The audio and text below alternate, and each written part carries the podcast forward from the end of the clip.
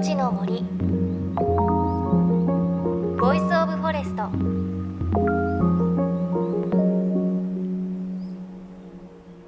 おはようございます。高橋真理恵です。8月23日は二十四節気の処暑暑さが落ち着く頃という意味です。とはいえ皆さんのお住まいの地域はいかがでしょうか？少しは過ごしやすくなってきたでしょうか？東京は残暑が厳しいですね。35度前後の日々が続いてうん体に応える暑さが続いています。ただ8月も残すところあと1週間を切りました。私はこの夏の終わりというのは毎年友人や家族と軽井沢に旅行に行きます。子供の頃は軽井沢に行くと昼間も涼しくてちょっと体を動かしたりテニスをしてもすぐ汗引いたんですけれど今の軽井沢って昼間は日差しも結構強くて東京とあまり暑さ変わらないなぁなんて印象があります。ただ夜はやっぱり涼しいのでお風呂上がりの散歩なんかを楽しんでいます。今年も夏の最後の思い出作りに行きたいなぁと思っています。JFN38 局を結んでお送りします。命の森 Voice of Forest。この番組は森の頂上プロジェクトをはじめ全国に広がる植林活動や自然保護の取り組みにスポットを当てるプログラムです。各分野の森の賢人たちの声に耳を傾け森と共存する生き方を考えていきます。さあ今週は先週に引き続き自然音録音家城奥田さんのインタビューをお届けします。先週は明治神宮の夏の森の音をお届けしましたが今回はジョーさんが録音した数々の音源の中から鹿児島県奄美大島の森の音に包まれていただきます。どんな音が聞けるのでしょうか。命の森 Voice of Forest。今日も最後までお付き合いください。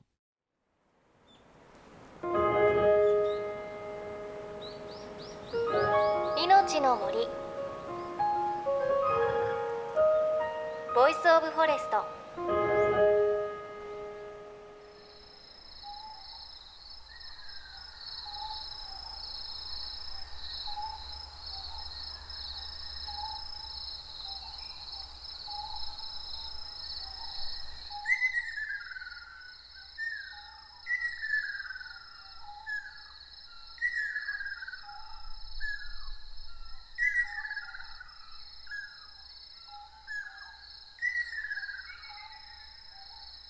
命の森 voice of forest。虫の声などに混じってとても不思議な鳴き声が響いています。このキュルルルって音。これはリュウキュウアカショウビンという鳥の鳴き声。カワセミの仲間で奄美大島に夏を知らせる代表的な渡り鳥です。真っ赤な羽に覆われていて別名火の鳥とも呼ばれています。これを奄美大島の夜の森で録音したのが自然音録音家ネイチャーサウンドアーティストのジョー奥田さんです。世界各地の山や森の中で録音した自然そのものが奏でる音を集め音源を発表し続けています。そうですね。僕は島が好きなので例えば屋久島、えー、奄美大島沖縄の離島島っていうのは小宇宙なんですよね。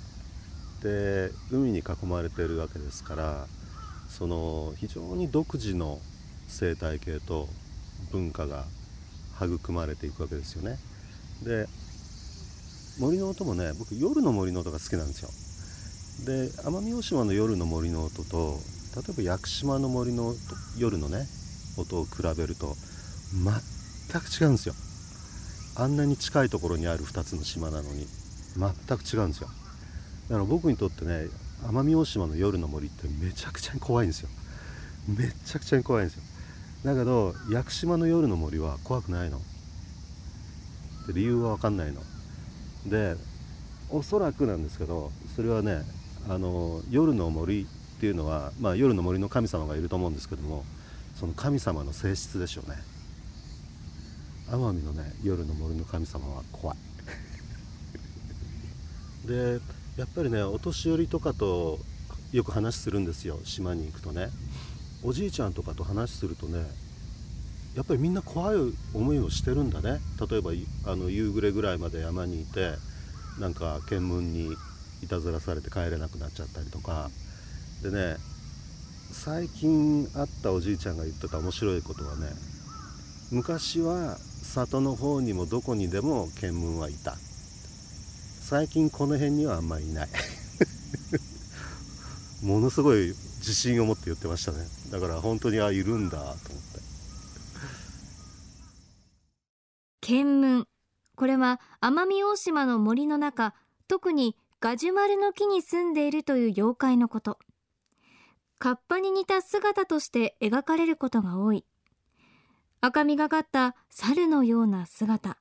良いこともするけれど悪さもする妖怪で島の人はハブよりも検問を怖がって夜の暗い森に入りたがらないと聞きます。そんな暗い森に入って森の音を録音するというジョーさん。実は夜の森に入る方法を知っているんだそうです。僕も怖くて入らなかったんですよ。最初の頃は夜の森は。どこ行っても。だけど夜の森の入り方を教えてもらったの。そうやって入るんだっていうのが分かってそれから一人で入るようになりましたね。あのまあ、基本的に一人で行動してると分かるんですけども森っていうのは一つの大きな生き物なんですよね。だから森の入り口に来た瞬間にはその森全体にいる全ての植物動物鳥含めて僕がその森に入ろうとしてることは情報として伝わるんですよね。だからそこを踏まえてですねまず森に入る時にはまず手を合わせる。で森の神様にご挨拶するわけですよね。とりあえず音を取りに来ました。何も悪いことしませんからじゃあ入ります。であのなるべくその夜の森の生物たちを刺激しないように大きな音を出さないようにゆっくりゆっくり上がっていくんです。で車で上がる時はもうなるべくゆっくり上がるんです。歩くのと同じぐらいの速度で上がってきますね。で必ず直感に従うようにしてます。何かちらっとでも怖いと思ったら行かない。帰る。すぐ。そうじゃないとうんと危ない目に遭っちゃったりするから。だからそういう感じで森とは付き合うようにしてますね。ということで森の入り方ってちょっと初めて考えましたけれどまずこう森の神様に手を合わせてご挨拶をして何も悪いことはしませんのでお邪魔させてください。そういう気持ちが大切ということなんですね、うん、次森に行く時は必ずそうしたいなというふうに思います。そしてジョーさんは音を取りに行くのではなくもらいに行くという気持ちで森に入ると言います。だから時には結局録音ボタンを一度も押さず何ももらえずに帰ってくることもあるそうなんです。あくまで森次第ということですね。暗い森の中にいる不思議な何かの存在を感じた時にだけジョーさんは森からのメッセージをもらうことができるようです。あのやっぱり一番印象に残ってるのは一番最初に夜の森に入って長い時間録音した時でしょうね。でその日は満月の夜だったんですけれども曇ってて真っ暗だったんですよ。月がの光が出てなくてね。で森っていうのはまあもともと暗いですから月が出てても暗いんですけどもその自分が今まで体験したことのないような暗闇いわゆる、まあ、言葉で言う漆黒の闇という表現があるじゃないですか。真っ暗。自分の手が見えないんですからね。そういう暗闇の中で録音を始めてそうするともう周りのね夜の生物たちが非常に緊張してるのが分かるんですよ。みんな自分を見てるんですよね。じーっと。それは怖かったですね。でそれがね時間が経つうちにその緊張が取れて通常の活動に戻っていくんですよね。それがもう素晴らしくって。でそうしてる時にあの雲が動いて月が出たんですよ。でその時に森の中に月の木漏れ日が光のシャワーのようにファーッと降りてきたの。もうね信じられないような夢の世界ですよ。あれを体験してからやっぱり夜の森の魅力みたいなのをどんどんどんどん引き込まれていきますね。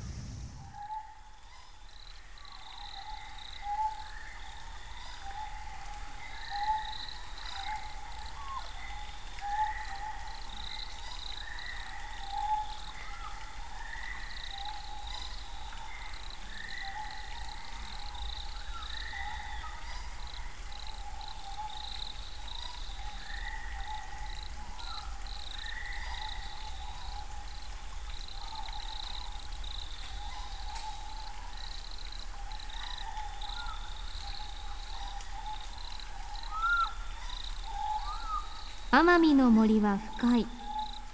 奄美の森は恐ろしい。奄美の森の神様は怖い。そんな奄美の森では毎晩多くの動物たちがお祭りをしているようだ。ミッドナイトパーティー。それは森の植物と動物たちだけが招かれる秘密のパーティーのようだ。漆黒の闇の中で繰り広げられる森の儀式。そんな時雲の影から月が顔を出し木漏れ日のように光のシャワーが降ってきた。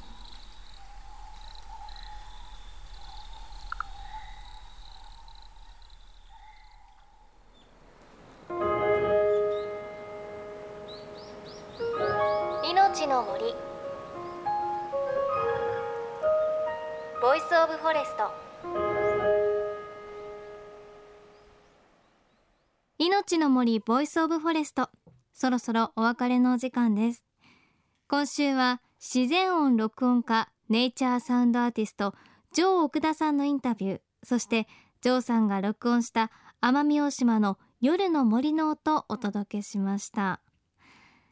ジョーさんのインタビューの最後にお届けしたのはジョーさんの作品美しき地球の記憶シリーズの奄美という CD に収録されているミッドナイトパーティーです。このほか同じシリーズの屋久島高知県四万十川をテーマにした川へ帰ろう四万十川そして明治神宮鎮座90周年を記念として発表した DVD 美しき神宮の森など様々な CD、DVD がリリースされています。興味のある方はぜひ一度森の音を体験してみてください。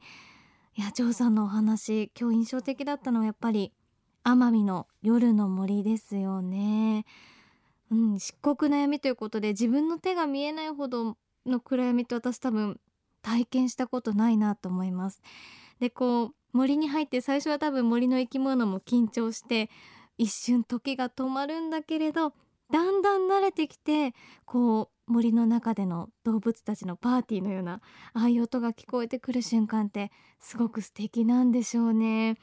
ただちょっとね奄美の夜の森は怖いということをジョーさんおっしゃっていたのでしっかり手を合わせて森の神様にご挨拶をしてから行ってみたいなというふうに思います。